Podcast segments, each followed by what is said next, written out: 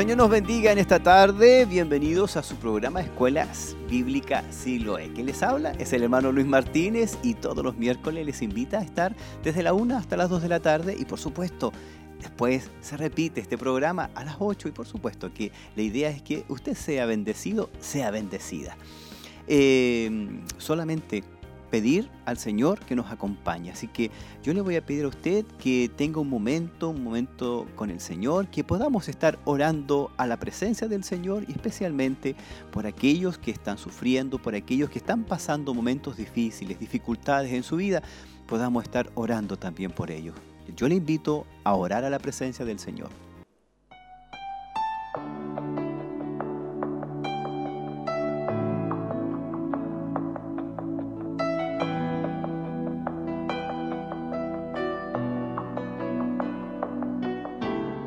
Dios y Padre eterno, en el nombre de Jesús. En esta hora, Señor, nos presentamos ante ti sabiendo que necesitamos de ti, Señor. Necesitamos de tus bendiciones. Somos hombres que necesitamos de tu presencia y de tus bendiciones. Padre, en el nombre de Jesús, en esta hora pedimos por aquellos que están pasando necesidades, por aquellos que están tristes, por aquellos que han sido golpeados, Señor, por la dificultad. En el nombre de Jesús pedimos especialmente por ellos y por ellas, Señor. Y pedimos también por este programa que tu Espíritu Santo sea dirigiéndolo, sea tocando vidas, ministrando a los corazones, Señor, de aquellos que están escuchando la radio y viendo la televisión. En el nombre de Jesús te lo pedimos. Amén, amén y amén.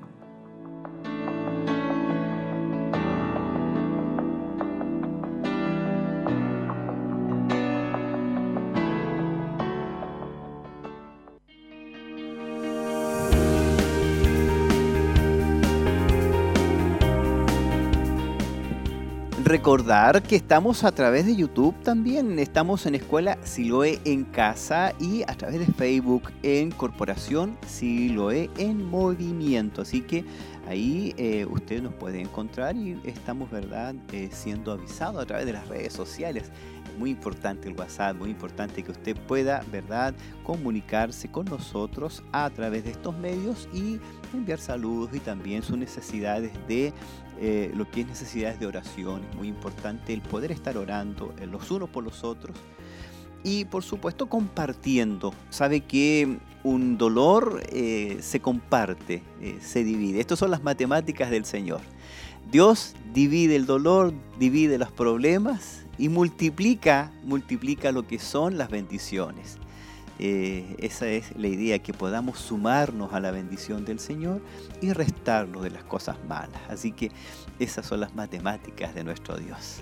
El día de ayer, recordar que nuestros hermanos y hermanas, profesoras de la escuela Siloé, la escuela bíblica Siloé, estuvieron en las clases presenciales. Ellas estuvieron presentando lo que es las clases presenciales y por supuesto que ellos em, estuvieron en Barros Arana 436 todos los martes desde las 20 horas en adelante. Amén. Ahí están apareciendo en el chat, están apareciendo a través de YouTube este programa. Y la idea es recordar lo que vimos ayer. El día de ayer las clases estuvieron viendo eh, diferentes temas, pero hay un solo tema que se repite para todos que es igual tiene que ver con lo que es el tema de los dones y ministerios. Así que eh, quiero que recordemos un poquito en el caso de los varones. Ellos estuvieron viendo la serie Un hombre a la medida de Dios y el tema que vieron ayer fue no soberbio, no iracundo. Así que les invito a que podamos estar viendo lo que es este, este tema, recordar este tema. Primero, eh, soberbio, el apóstol Pedro describe una manifestación extrema de esta característica negativa. Cualquier hombre soberbio es también egocéntrico, se cree su propia autoridad, a menudo es codicioso y vanidoso, trata de agradarse a sí mismo y es arrogante. En esencia, un hombre soberbio construye el mundo a su alrededor y quiere hacer lo que le place. Ese es el tema de un hombre soberbio y eh, tiene también que ver con el hombre iracundo. Ayer estuvieron viendo el tema de el hombre iracundo. Todos conocemos a personas que constantemente pierden los estribos, son irascibles y permiten que los sentimientos de enojo se descontrolen. ¿Cuántas veces nosotros hemos descontrolado nuestra ira, hemos dado rienda suelta a lo que es el enojo? Pues bien, la palabra que Pablo utilizó en Tito capítulo 1 literalmente significa apasionado. La persona irascible pierde la calma y por lo general dice y hace cosas que duelen y ofenden a los demás y que después se arrepiente en su corazón de haberlas dicho. Este tipo de ira es la que se convierte en pecado hemos pecado, sí, de ira, hemos pecado. Así que esto nos lleva a reflexionar, especialmente los varones. Esta clase fue especialmente para los varones.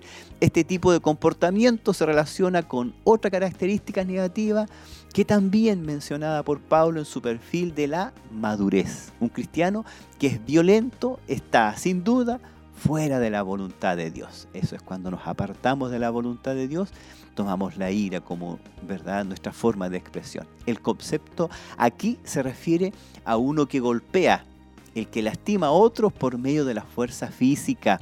Es por esto que los padres deben tener mucho cuidado al disciplinar a los hijos. Si no tenemos cuidado, vamos a permitir que la ira lleve a pecar en contra de Dios y de nuestros hijos. Puntos importantes a estudiar tiene que ver con las relaciones maritales. No es nada más devastador para los matrimonios que un cónyuge centrado en sí mismo y por supuesto que utilice lo que es la ira, la violencia. Eso lo vieron en Efesios capítulo 5 versículo 25 y en Colosenses capítulo 3 versículo 19. Hay que tomar medidas, es decir, cómo lo podemos hacer para sobrellevar esta situación o saltar esta situación se recomienda que tomemos medidas. Y una medida muy importante es ser sincero con Dios, dar a conocer nuestra ira, nuestro descontrol y por supuesto eh, lo que tiene que ver con el pecado. Si tiene un problema de ira, no trate de fingir con el Señor, dígaselo. En Proverbios 14, 29 y en Proverbios 17, 27 nos aconsejan cómo acercarnos a Dios y cómo ser sinceros para poder ser de alguna manera limpiados de este pecado y poder sobrellevar lo que es el haber ofendido a otros, violentar a otros y haber sido iracundo. Así que eso fue la lección que estuvieron viendo los hermanos. En cambio las hermanas están viendo Ana el retrato de la gracia femenina en la serie Mujeres Extraordinarias. ¿Qué estuvieron viendo ella? Acerca del nombre Ana que significa gracia. Eso significa Ana. Es una definición para una mujer cuya vida estuvo coronada con la gracia y que llegó a ser un emblema viviente de la gracia de la maternidad. Puntos importantes para estudiar. Una esperanza apreciada. Ana fue una mujer que no estaba en la línea genealógica del Mesías, pero cuando ofreció su hijo en oración a Dios, en realidad hace una apología profética del Mesías de Israel. Segundo punto, una herencia piadosa. El pueblo de Israel estaba pasando por unos días secos y tenebrosos, pero Ana se destacó, ya que en una generación fría ejemplificó la paciencia, la fe, la mansedumbre, la sumisión y la devoción espiritual y el amor fraternal. Así que Ana tuvo que vivir en carne propia lo que es una enfermedad, lo que es estar con una dificultad. ¿Y cómo la superó? Orando al Señor y pidiendo bendición. Eso lo vemos en Crónicas capítulo 6 versículos 22, en Números y en Samuel, específicamente en Primera de Samuel capítulo 1 versículo 3 también tenemos un deseo sagrado, el estar continuamente siendo atormentada por las críticas burlonas de Penina, la carga y la tensión hacia su vida insoportable. Ella anhelaba ser madre, era el anhelo de su vida, ya que la maternidad era la vocación más alta que Dios puede otorgar a cualquier mujer. Es un punto muy importante a destacar y por supuesto la influencia de Ana como esposa y madre piadosa se pueden ver en las tres grandes amores de su vida. Primer amor, el amor a Dios, el amor a su marido y el amor por su hogar. De ahí tenemos a Samuel, ¿verdad? Y lo podemos recordar en 1 Samuel capítulo 1 versículos 5 en adelante. Todas las clases ayer estuvieron viendo el don de lenguas y de interpretación y su interpretación. Básicamente está en la serie Descubriendo los dones y ministerios y eh, eso lo vieron en la escuela bíblica en 1 Corintios capítulo 12, versículo 10. El don de lenguas se trata de un don espiritual otorgado por el Espíritu Santo. Cuando hacemos mención del don de lenguas o de hablar en lenguas, nos referimos a la facultad de poder hablar en un idioma distinto al idioma materno sin haberlo aprendido anteriormente. Esta facultad se trata de un don milagroso que es el Espíritu Santo, que el Espíritu Santo otorga a algunos de sus creyentes. Este es uno de los muchos dones que se les da a los creyentes para edificar el cuerpo de Cristo, que es la iglesia, y el ejercicio del don de lengua en público debe dar lugar a la interpretación. Recordar que el don de lenguas es para edificación personal.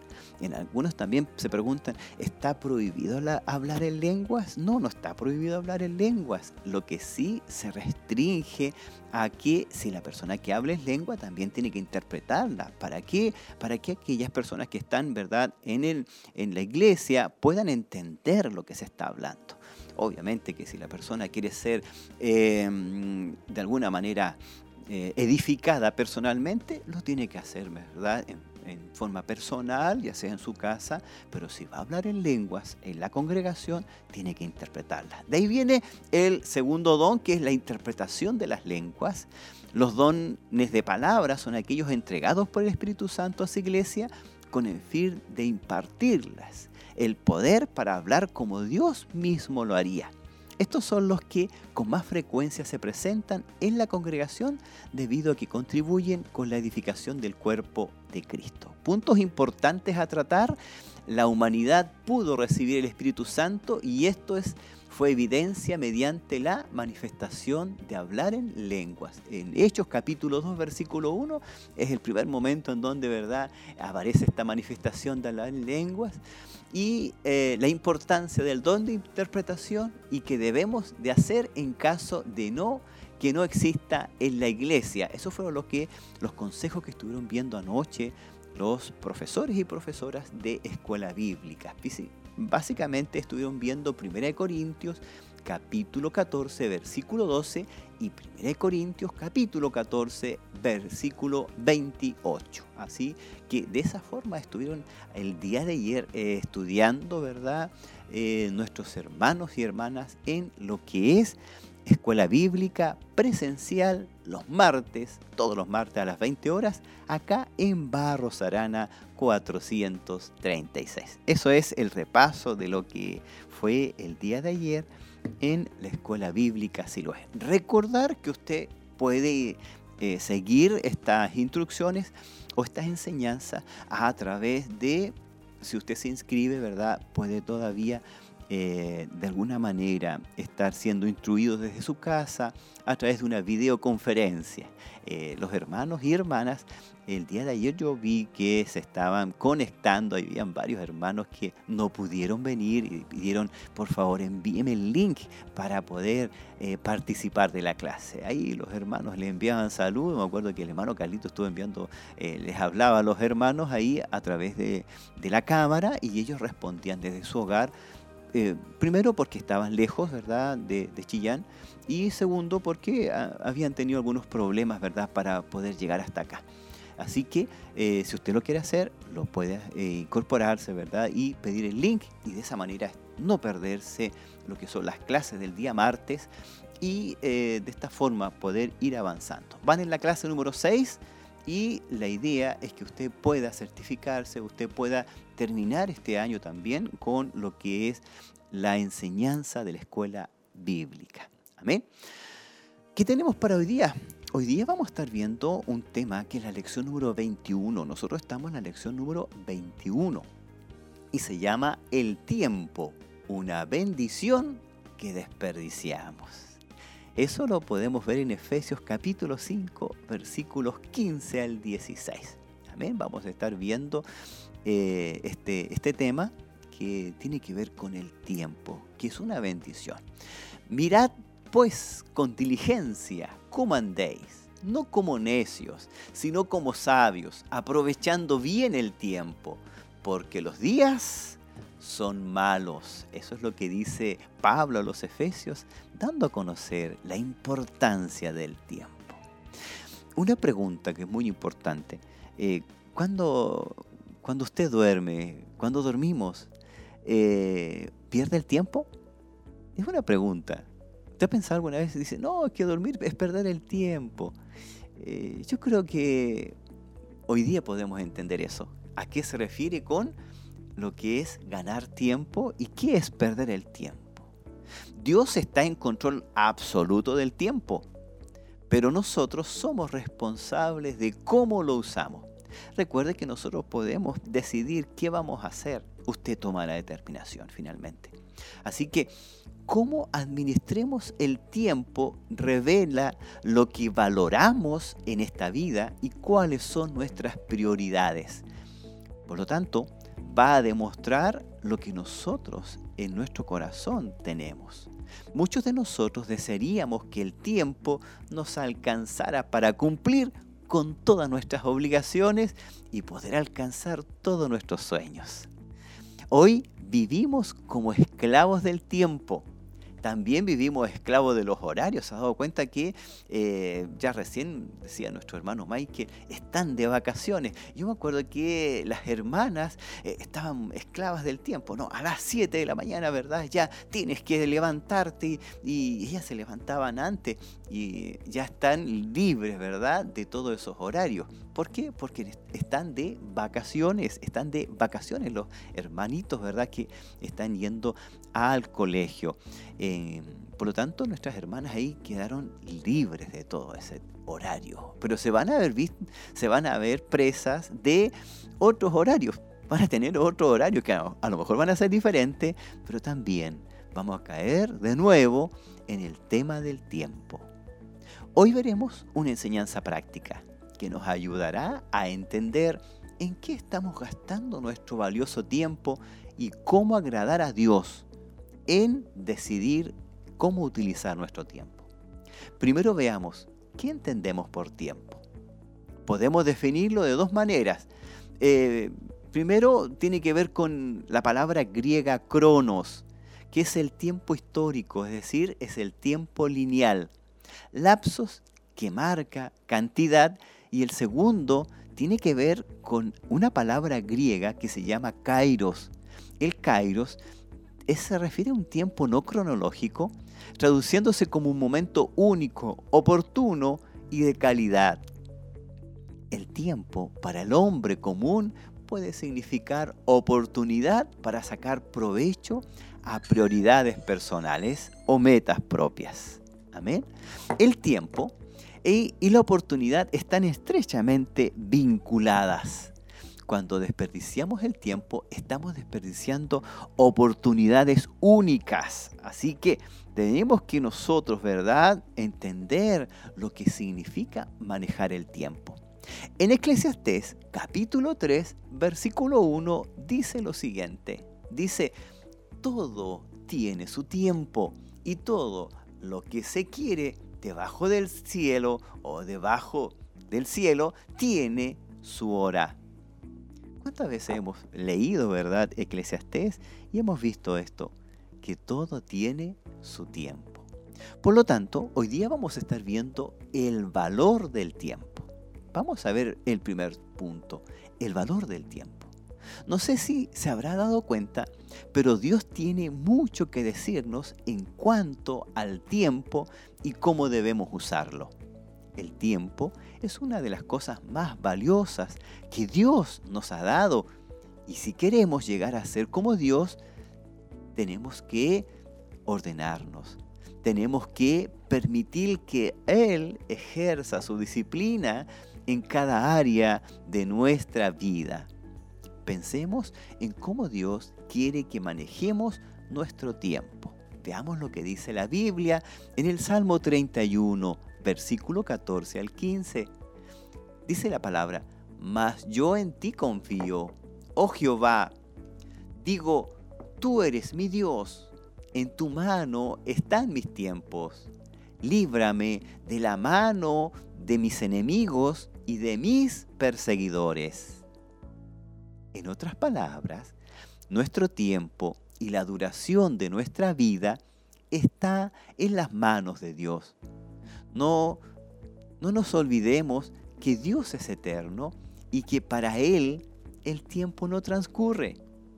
Lo que tenemos que decidir nosotros, ¿qué es lo que haremos con nuestro tiempo?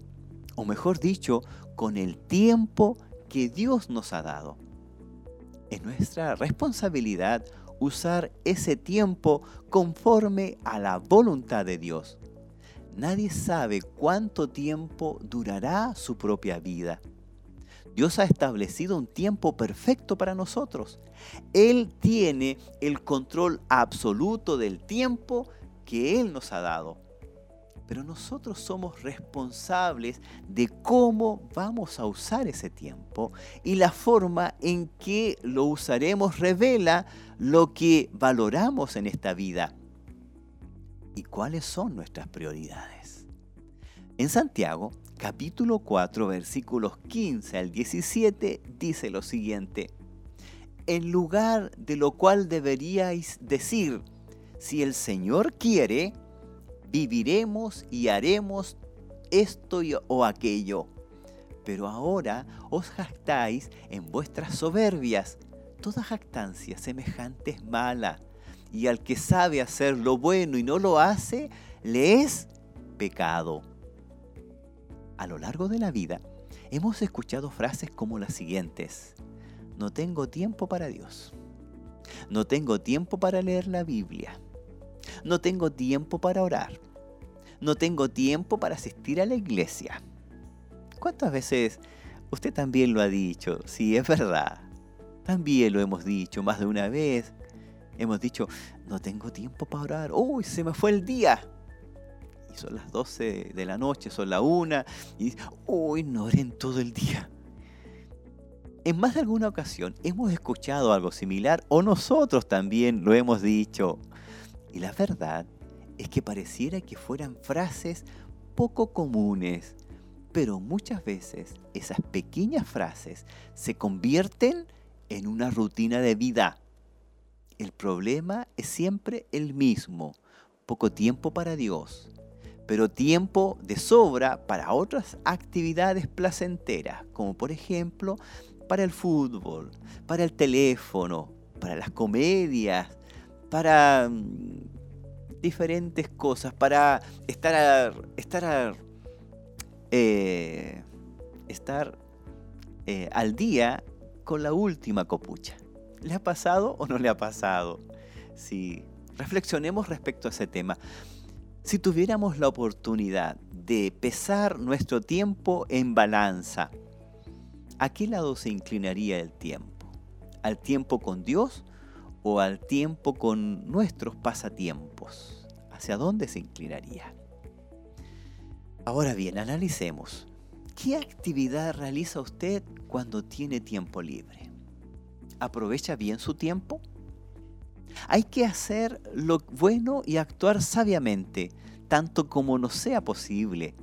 Y tal como nos señala Colosenses capítulo 4, versículo 5, dice lo siguiente anden sabiamente para con los de afuera, redimiendo el tiempo. La palabra redimiendo se trata o se traduce como aprovechando. Redimir tiene que ver, eh, muy eh, tiene que ver con lo que es comprar y tiene que ver con lo que es aprovechar. Esto implica que hay un costo en cómo usamos el tiempo que Dios nos da el mundo bombardea a la sociedad y mayormente a los adolescentes con la tecnología de hoy. Como si yo no lo supiera. La tecnología es algo que nos está invadiendo cada día. Existen muchas maneras de entretenimiento, en este mundo. Y perdemos el tiempo en cosas que no edifican nuestra vida espiritual. Una actividad fácil de identificar es cuando eh, perdemos el tiempo conectados a nuestro teléfono. ¿Qué provecho usted o yo hemos obtenido de las actividades que realizamos en nuestro tiempo libre? Eh, hay personas que en su tiempo libre se dedican a leer libros o a pensar o incluso en su tiempo libre se dedican a desarrollar habilidades, por ejemplo el canto, también el aprender otro idioma o también a desarrollar su cuerpo, a mantener su cuerpo activo. Analicemos. Vea en su celular cuánto tiempo diario ha utilizado sus aplicaciones favoritas.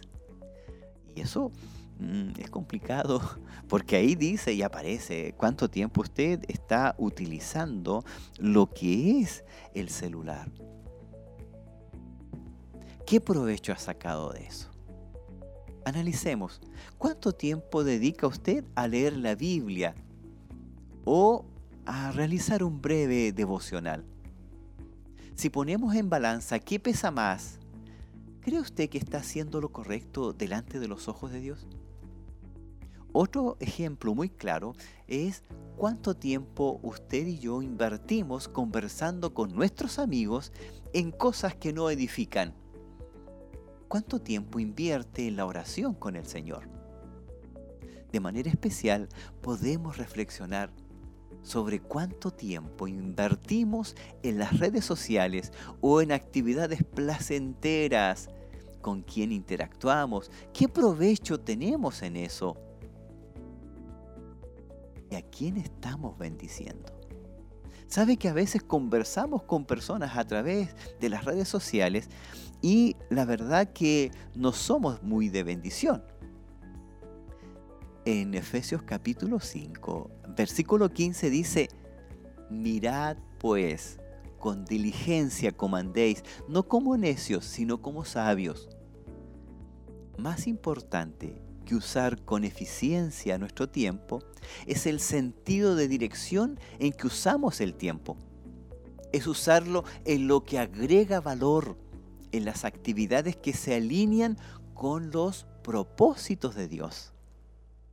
También tiene que ver con las oportunidades que tenemos de la mano de Dios y sacar provecho de eso. Cuando Dios nos dice, que debemos redimir el tiempo, quiere que vivamos en constante conciencia de que ese tic-tac del reloj, que ahora, ¿verdad?, no se escucha, pero sí está constantemente avanzando y le damos realmente el tiempo máximo para aprovecharlo. En vez de desperdiciar nuestro día en actividades sin sentidos que para nada aprovechan, y no dejan ninguna huella duradera, las escrituras nos instruyen a ser diligentes en hacer el bien. En capítulo 3 de Tito, en capítulo 3 de Tito, en el versículo 8 dice, palabra fiel es esta.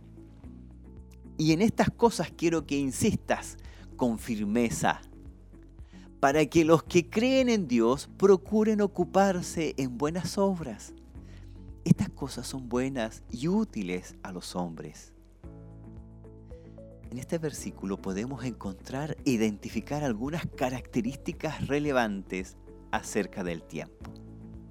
Primero, debo ser alguien equilibrado y cuidadoso con mi tiempo. Una vida equilibrada es especialmente importante en la vida de un cristiano ya que sabemos que Satanás quiere poner mucha carga sobre nosotros y desviar nuestra atención del servicio a Dios. Es por ello la importancia de dedicar tiempo para Dios en adoración, en lectura de la palabra, en oración, en investigar. ¿Cuándo fue la última vez que usted ha investigado palabras de la palabra de, que aparecen en la Biblia. ¿Cuándo fue la última vez que usted dijo, ¿y qué significa esto? Dedicarle tiempo a Dios. Tomar la armadura de Dios para defendernos de todo ataque de Satanás. Eso tiene que ver con el ser una persona equilibrada y cuidadosa en el uso del tiempo que Dios nos da. Por otro lado, las oportunidades son limitadas. Debemos recordar que las oportunidades se van. Eh, hay una puerta que está abierta. Usted puede entrar o puede pasar de largo. Usted decide. Las oportunidades son limitadas y no se vuelven a dar. O si se vuelven a dar, va a ser en otro contexto y con otras posibilidades. Hemos desperdiciado muchas oportunidades por no saber ocupar bien nuestro tiempo. Como muchas veces los adolescentes eh, no saben si están pendientes o las oportunidades que se pueden aprovechar están frente a ustedes, ya que en ocasiones sus pensamientos y deseos están lejos de la realidad de la vida.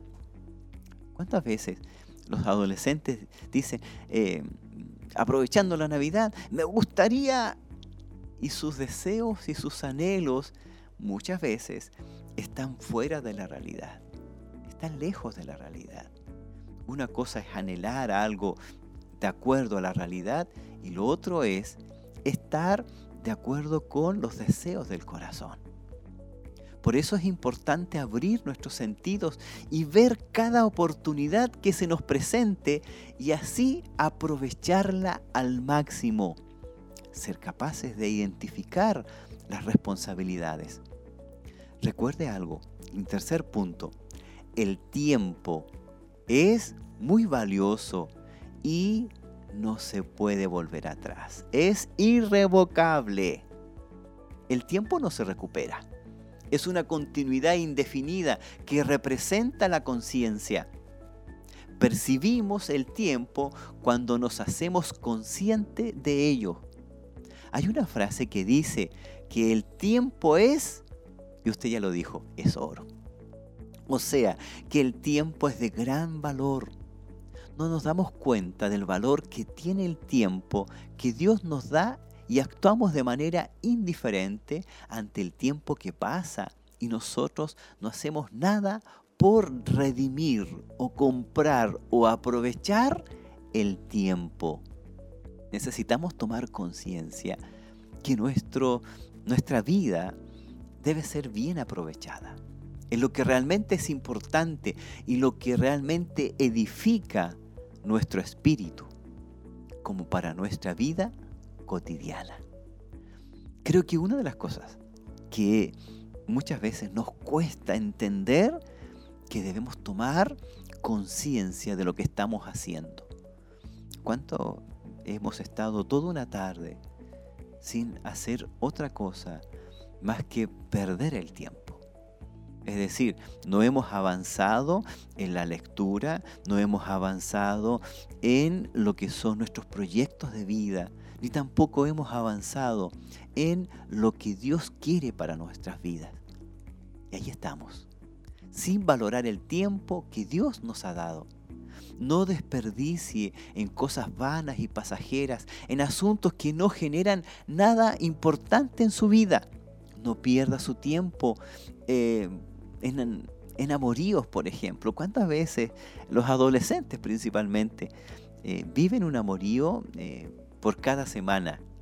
Se enamoran un mes y luego terminan. Y la pregunta es, ¿de qué le sirvió un mes con esa persona? Y de nada, dice. Conocí a esa persona y, y no me dejó nada. Al contrario, dañan su vida. Recuerde que todo tiene su tiempo y tiene su hora. A veces los adolescentes especialmente se adelantan a pololear o andar o de alguna otra manera conocerse. Y claro, conocen a la otra persona, se dan besos y, por supuesto eh, ellos dicen, he conocido a esa persona. Pero ¿de qué le sirve? Y esa es la pregunta. ¿De qué le sirve? Al contrario, usted dañó a esa persona o usted fue dañada por esa otra persona. Ahí están eh, sintiendo dolor en su corazón y viendo que todo el tiempo que pasaron juntos no sirvió de nada, no hicieron nada constructivo, no les, no les ayudó a subir las notas, ni tampoco, ¿verdad?, les ayudó a aprender algo nuevo. Este es el tiempo donde debes estudiar y prepararte para el futuro que Dios tiene para ti. Es tiempo de obedecer a Dios. Es tiempo de obedecer a los padres, a los tutores, a los pastores también que lo están dirigiendo. Y sobre todo, hacer lo que dice la Biblia. En Mateo capítulo 6, versículo 23 dice, Mas buscad primeramente el reino de Dios y su justicia y todas estas cosas os serán añadidas. Cuarto punto que es muy importante, dale valor al tiempo que Dios te otorga. No sabemos cuál es el tiempo que Dios nos tiene preparado. Eh, darle gracias a Dios porque hasta el día de hoy nos ha dado vida. No sabemos en qué momento se nos acaba la vida. La verdad de las cosas que fallecen personas jóvenes. Y uno dice, pero ¿y por qué una persona más anciana? Eh, no, es que hasta ahí llegaba su vida. Y la persona anciana sigue su vida porque Dios le ha dado vida. El tiempo que estamos en la tierra es tan efímero, es decir, desaparece, es como una, como una nube que debemos aprovecharlo mientras estemos aquí con vida. En el Salmo 89, versículo 47, David dice, porque todos nuestros días declinan a causa de tu ira. Acabamos nuestros años como un pensamiento. Los días de nuestra edad son 70 años. Y si en los más robustos son 80 años, con todo, su fortaleza es molestia y trabajo porque pronto pasa y volamos. ¡Wow! ¡Qué terrible! ¡Qué tremendo! ¡Qué tremendo cuando la palabra verdad nos habla de esa manera! Cuando se compara con la eternidad, cuán breve es nuestra existencia física. Qué rápido pasa todo el apóstol Santiago se refirió a nuestra vida como una neblina que desvanece. Santiago 4:14 dice, cuando no sabéis lo que será mañana, porque ¿qué es vuestra vida? Ciertamente, es neblina que se aparece por un poco de tiempo y luego desvanece. El tiempo desaparece. Para una persona que lleva tiempo, ¿verdad? Un anciano especialmente, una persona anciana que supera los 50, 60 años, mira hacia atrás y siempre va a decir, el tiempo ha desaparecido, se ha desvanecido. Si usted le pregunta a una persona de 80 años, ¿qué piensa? Ella va a mirar hacia atrás en esos 80 años y va a descubrir que todo ha desaparecido, que solamente existe el hoy. El tiempo se invierte o se desperdicia. Debemos entender eso. El tiempo usted lo invierte o lo va a desperdiciar. Piense por un momento, ¿por qué no compara usted la cantidad de tiempo que dedica a la diversión, tal como mirar la televisión, ver una película, con el tiempo que pasa sirviendo a Dios o participando en actividades cristianas? ¿Es equilibrado su uso del tiempo? Es una pregunta para cada uno de nosotros. El tiempo que está dedicando al Señor está equilibrado con el tiempo que usted utiliza para recrearse. El simplificarse la vida le permitirá dedicar tiempo a las cosas que son muy importantes, lo que incluye participar a mayor grado en la importantísima cosecha espiritual. Invertir bien el tiempo nos lleva a pensar si lo que hacemos en nuestro actuar diario está correcto y si hemos obtenido alguna ganancia de aquello, es decir, una ganancia espiritual que será por una eternidad. Usted se recrea ahora en el presente y eso desaparece. Pero cuando usted se edifica espiritualmente, va a ser por una eternidad. Es necesario que usted hoy pueda pensar y actuar sabiamente antes de realizar alguna actividad. Aprenda a sacar provecho de las oportunidades que Dios le da para hablarles a otros de Jesús. ¿Sabe que cuando estemos en la eternidad, alguien se va a recordar de usted que fue el que le habló de Cristo y por eso está en la eternidad allá en los cielos? Recuerda que eres diferente a los de afuera. Eres la luz del mundo, eres la sal de la tierra, eres un hijo y una hija de Dios. Y estás llamado a proclamar las buenas nuevas de salvación, a ayudar a que las personas lleguen al cielo al desperdiciar nuestro tiempo, actuamos como necios, como personas que no tienen la capacidad de andar sabiamente como un hijo o una hija de Dios. El Señor anhela que andemos correctamente, aprovechando bien el tiempo, porque los días son malos y son muy malos cada día. Por eso debemos entender que el tiempo no se puede almacenar Nadie puede guardar tiempo para después. Una de las cosas que pasan rápidamente y no podemos guardar es el tiempo. El tiempo no es como el dinero. El dinero se puede malgastar, guardar, ahorrar, invertir, prestar. Pero el tiempo no se puede hacer eso. El dinero sí, pero el tiempo no se puede prestar. Usted no le puede prestar tiempo a una persona. ¿Cuánto tiempo hemos desperdiciado en cosas sin sentido? ¿Cuánto tiempo hemos dedicado a compartir con los seres que amamos, nuestra familia, nuestros padres, nuestros abuelos? ¿Cuánto tiempo hemos desperdiciado por darle valor a cosas que no edifican? ¿Sabe cuándo nos damos cuenta? Cuando las personas fallecen cuando ya nunca más veremos a esa persona, nos damos cuenta de que debí haber dedicado más tiempo a ella. Ninguno de nosotros tiene el tiempo comprado. En cualquier momento podemos dejar esta tierra. El tiempo no se puede almacenar. Hay que aprovechar nuestro tiempo porque el tiempo pasa los años pasan y cada día que pasa se hace más cierto lo que dice el libro de Eclesiastés en el capítulo 12, versículo 1. Dice, acuérdate de tu Creador en los días de tu juventud, antes que vengan los días malos y lleguen los años de los cuales digas, no tengo contentamiento. Cuando la Biblia exhorta a recordar, siempre está hablando de actuar. Recordar a nuestro Creador significa hacer aquello para lo cual fuimos creados.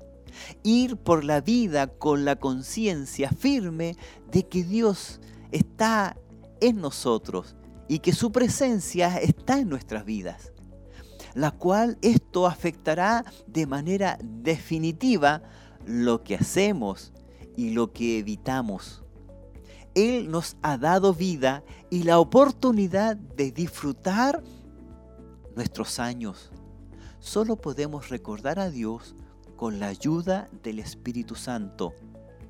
En Efesios capítulo 4 versículo 24 dice, y vestíos del nuevo hombre, creado según Dios en la justicia y santidad de la verdad. Es así como debemos vivir mientras tengamos tiempo, vestidos del nuevo hombre, creados según Dios en la justicia y santidad de la verdad.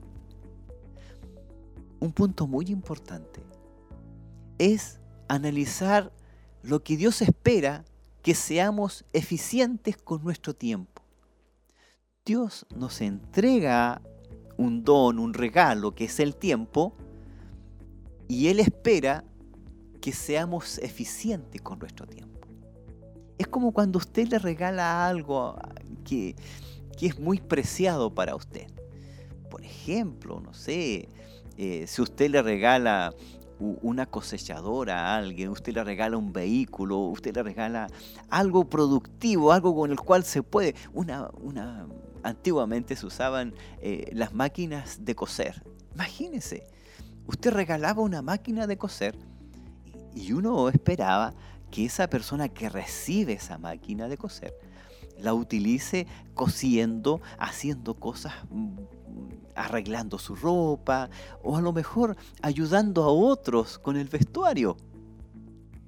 Así Dios también espera que nosotros utilicemos el tiempo.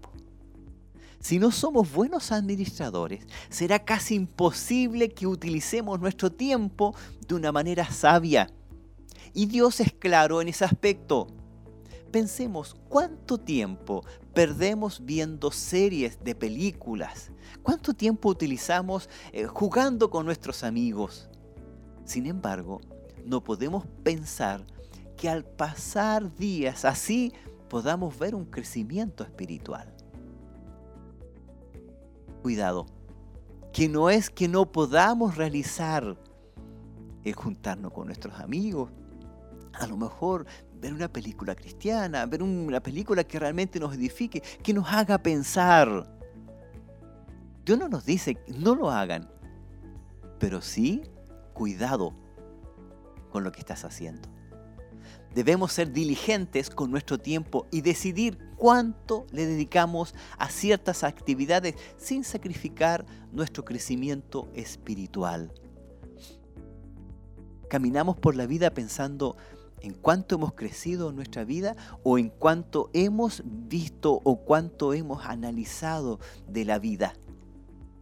De nada sirve invertir nuestro tiempo en satisfacer las necesidades diarias a costa de posponer o renunciar al propósito de la vida de todo creyente. Somos llamados a hacer todo para la gloria de nuestro Salvador tal y como lo dice Pablo a la iglesia de Corintios en el capítulo 10, versículo 31.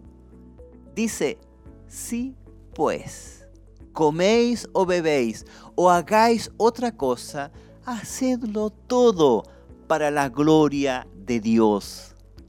Pablo era un hombre de propósitos, que sabía cómo invertir bien su tiempo que Dios le había dado y le propuso trabajar para lograr los propósitos que Dios había puesto en su corazón. En cada área de nuestra vida, como creyentes, incluyendo nuestros pasatiempos, tenemos privilegios y responsabilidades que Dios nos da. Oremos que Dios nos ayude a entender que hay recompensa delante de nosotros y más si nos disponemos en sus manos. Recordemos que nuestro testimonio se refleja también en nuestra mayordomía del tiempo. También se refleja en lo que es cómo dirigimos nuestras vidas. Aquel que administra los bienes de otro, es decir, los bienes que son administrados por el mayordomo, no pertenecen al mayordomo. Cuando vemos las cosas de esta manera, es natural reconocer que todos los creyentes somos mayordomos. No es nuestro el tiempo, sino que pertenece a Dios. Porque hemos recibido de Dios ciertos bienes que, sin ser nuestros, nos han sido entregados para que los administremos de la mejor manera posible. Esos bienes pueden ser el dinero, pueden ser bienes materiales en general, como también puede ser el tiempo que utilizamos. Antes de hablar de la mayordomía del tiempo, es necesario poner un fundamento bíblico acerca del tiempo. El tiempo es algo que pertenece a Dios, tal y como lo hemos visto. Dirigiéndose a Dios, David dice lo siguiente en el Salmo 31, versículo 15 David le dice a Dios, en tu mano están mis tiempos, líbrame de la mano de mis enemigos y de mis perseguidores. A David lo perseguían los enemigos. A nosotros nos persiguen las banalidades, las situaciones. El enemigo principal que tenemos es Satanás, el diablo, con sus tentaciones y con todo lo que significa el bombardeo, ¿verdad?, del mundo a nuestras vidas. Esos son nuestros perseguidores. Eh, a David los perseguían, ¿verdad?, sus enemigos para matarlo. Y adivine qué, a nosotros también nos persiguen para matarnos espiritualmente. Y eso se nos olvida. Se nos olvida que el enemigo nos quiere matar espiritualmente. Nosotros decimos, no, pero si estamos bien, tenemos una vida por delante. Pero el, enemigo quiere quitarlo lo que Dios nos ha dado. Todas las bendiciones que Dios nos ha dado, el enemigo las quiere quitar. Y si no nos damos cuenta, va a lograr su objetivo. La pregunta es, ¿en qué puedo aprovechar bien mi tiempo? Es una pregunta que debemos responder. Les daré un consejo sabio y es muy simple y, también es bíblico. En 1 Timoteo capítulo 4 versículos 11 al 16 dice lo siguiente. Esto manda y enseña.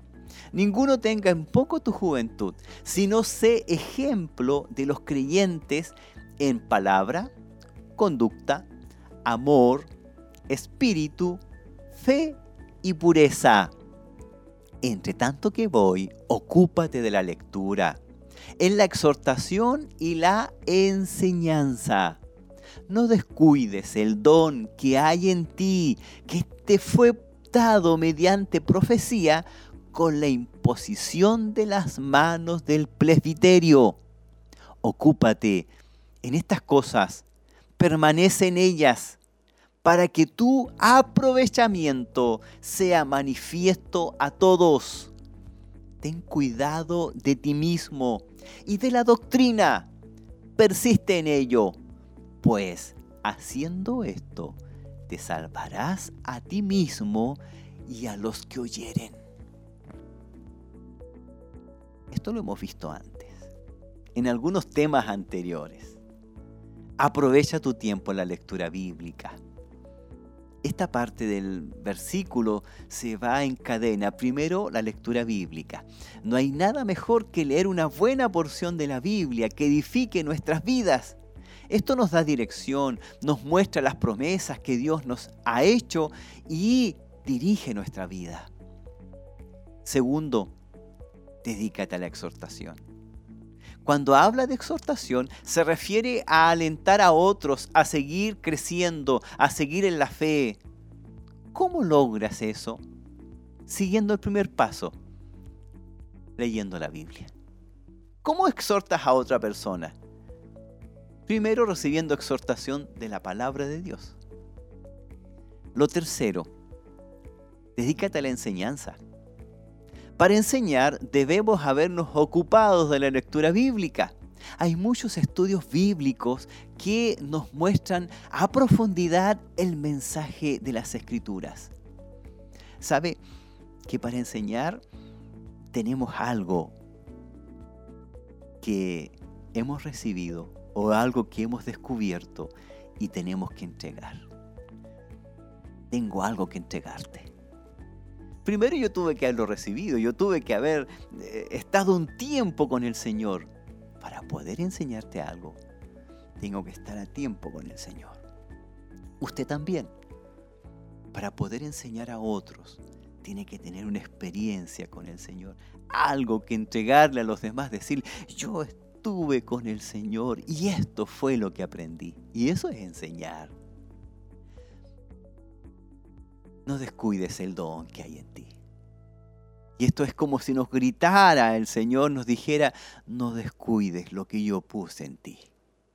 Hay muchos que están escuchando, muchas hermanas, hermanos que están a través de la radio escuchando y tienen dones que han dejado de lado. Hay bendiciones que Dios les ha dado y que han dejado de lado. Y Dios nos dice, no descuides el don que hay en ti. Los dones son irrevocables. Usted no puede renunciar, Dios no se los va a quitar, eso está ahí en usted, ha permanecido por mucho tiempo. Lo único que ha ocurrido es que el enemigo ha logrado aplastarlo, aplastarla, y lo ha mantenido ahí, aplastados, con la boca cerrada, con las rodillas sin doblarse, estático, sin avanzar, sin retroceder, con la unción de Dios en su vida, pero sin poder bendecir a otros. No descuides el don que hay en ti. Estamos seguros que dentro de ti hay algo que Dios ha puesto. Cuando se habla de don, tiende a confundirse con un talento. Ten cuidado. Pero aún así puedes poner las dos cosas a disposición del Señor. Vamos a concluir este tema que está produciendo problemas en algunos.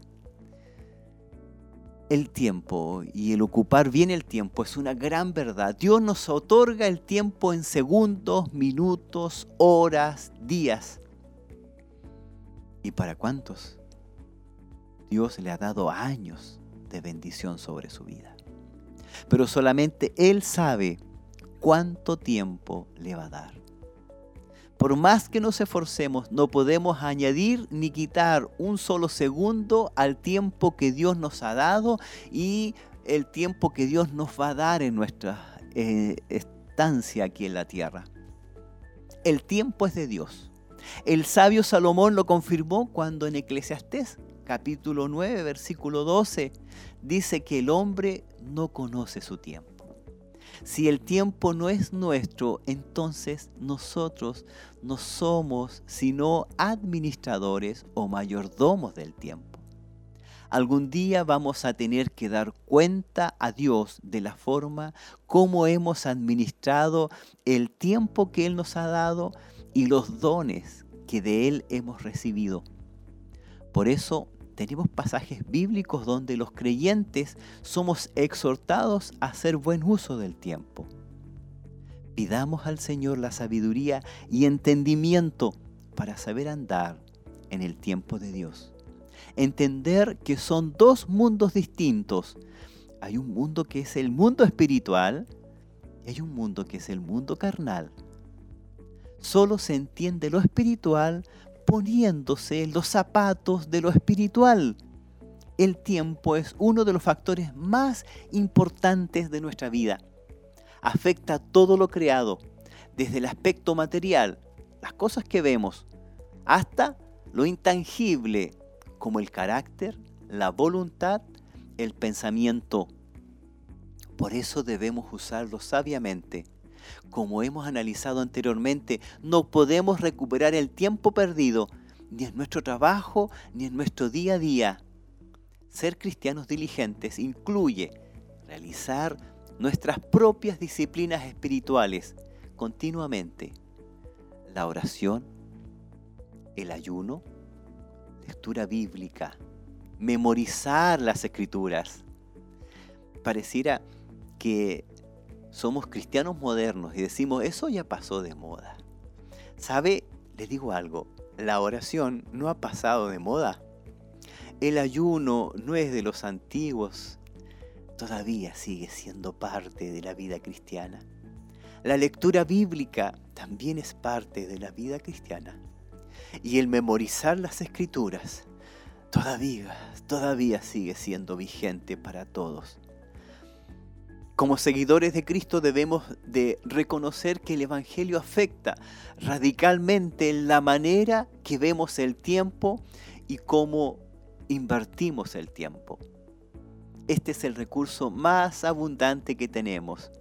Dios repone ese suministro cada día, pero Dios no lo da para que lo desperdiciemos. Todos los días reponemos, Nuevas son tus misericordias cada día, decimos en la mañana. Pero Dios nos da el tiempo para que lo redimamos, para que hagamos de acuerdo a lo que Él quiere. Él quiere ver cómo lo utilizamos y cómo administramos nuestra vida. La vida del ser humano consiste en organizar el tiempo y aprender a utilizarlo de forma productiva. ¿Cuánto más nosotros como creyentes, hijos de Dios, debemos glorificar el nombre de nuestro Dios a través del uso del tiempo. En esta hora yo le invito a usted a orar al Señor. Todos nosotros hemos fallado en esto. Ninguno más, ninguno menos, todos hemos dejado de lado las promesas del Señor y, hemos dejado de lado el buscar más a Dios. Por lo tanto, creo que todos debemos tener un momento de oración, presentarlos ante Dios y decirle todo lo malo que hemos hecho y todo lo malo que somos, que hemos dejado de lado. Glorificar a Dios a través del uso del tiempo. Yo le invito a que usted pueda orar junto conmigo. Yo voy a hacer una oración y yo espero que usted me acompañe. Oremos a la presencia del Señor, Padre eterno. En el nombre de Jesús, te damos gracias por estas palabras, Señor. Yo te doy gracias porque hay muchas personas que han recibido en su corazón ese llamado a retornar a la oración, al ayuno, a leer la Biblia, a buscarte en la soledad. Padre, yo te doy gracias porque estas personas que están aquí están, Señor, orando en esta hora y pidiendo misericordia y pidiendo que tú nos des una nueva oportunidad. Padre, en el nombre de Jesús, pedimos que tú nos des esa oportunidad de reanudar esa oración, de reanudar, Señor, lo que es la lectura bíblica, y pedimos a ti, Señor, que nos perdones, que tengas misericordia de nosotros. Todo lo que pasó ayer ya ocurrió. Yo te pido que de aquí en adelante hagamos un compromiso. Comprometemos, Señor, nuestra vida a glorificar tu nombre. Comprometemos nuestra vida, Señor, a hablar de ti. Comprometemos nuestra vida, Señor, a hablar a otros de las maravillas que tú has hecho en nuestras vidas. En el nombre de Jesús, toma este compromiso de cada uno de nosotros y bendícenos, protégenos y que tu Espíritu Santo, Señor, nos dé vida y nos dé fuerza para volver a ser lo que siempre hemos sido. Padre, en el nombre de Jesús te lo pedimos. Amén, amén y amén.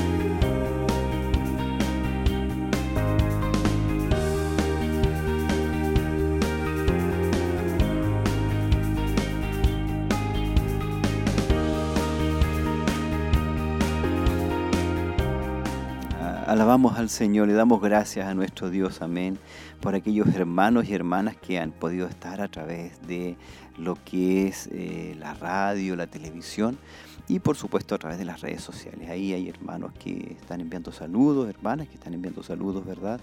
Y solamente invitarles para el próximo miércoles, recuerde, de la una hasta las 2 de la tarde tenemos ese compromiso de estar juntos y participando de estos temas especiales que Dios nos ha dado. Eh, recordar este jueves, este jueves acá en Barro Sarana 436, desde las 20 horas en adelante, tenemos el culto de gloria, así que le invitamos. Recordar también que este sábado desde las 19 horas en adelante en el kilómetro 14, en lo que es el templo corporativo. Tenemos Noche de Milagros. Es tan importante que usted invite a otras personas, que usted pueda hacer esto de redimir el tiempo, tener tiempo para invitar a otras personas a que puedan participar de esta noche de milagros. Aquellos que no conocen a Cristo, aquellos que quieren hacer un compromiso con el Señor, están invitados a participar. Recuerde, hay bus de acercamiento acá desde las 6 de la tarde en adelante, en Barro Serrana 436. Usted puede venir acá y lo pasamos a buscar en bus y el, Noche de Milagros comienza a las 7 de la tarde, allá en, en lo que es el kilómetro 14. También recordar que este domingo 17 a las 10 de la mañana tenemos nuestro culto de celebración obviamente que después vamos a, cumplir con nuestras responsabilidades, pero nosotros primero vamos a ir el domingo a las 10 de la mañana a alabar al Señor. Solamente me resta despedirme de ustedes, darle gracias al Señor y por su hermosa bendición que hoy hemos tenido a cada uno de ustedes. Que Dios les bendiga, que Dios sea fortaleciendo sus vidas. Un saludo especial a nuestro obispo, a nuestra pastora, a, nuestra hermana Tracy, ¿verdad? A nuestro hermano Jonathan, a nuestro hermano Luis Nostroza, a nuestro hermano Jeremías Chávez, que ellos son los que están, ¿verdad?, detrás de cámara. Que el Señor les bendiga. Nos vemos el próximo miércoles desde la 1 a las 2 de la tarde.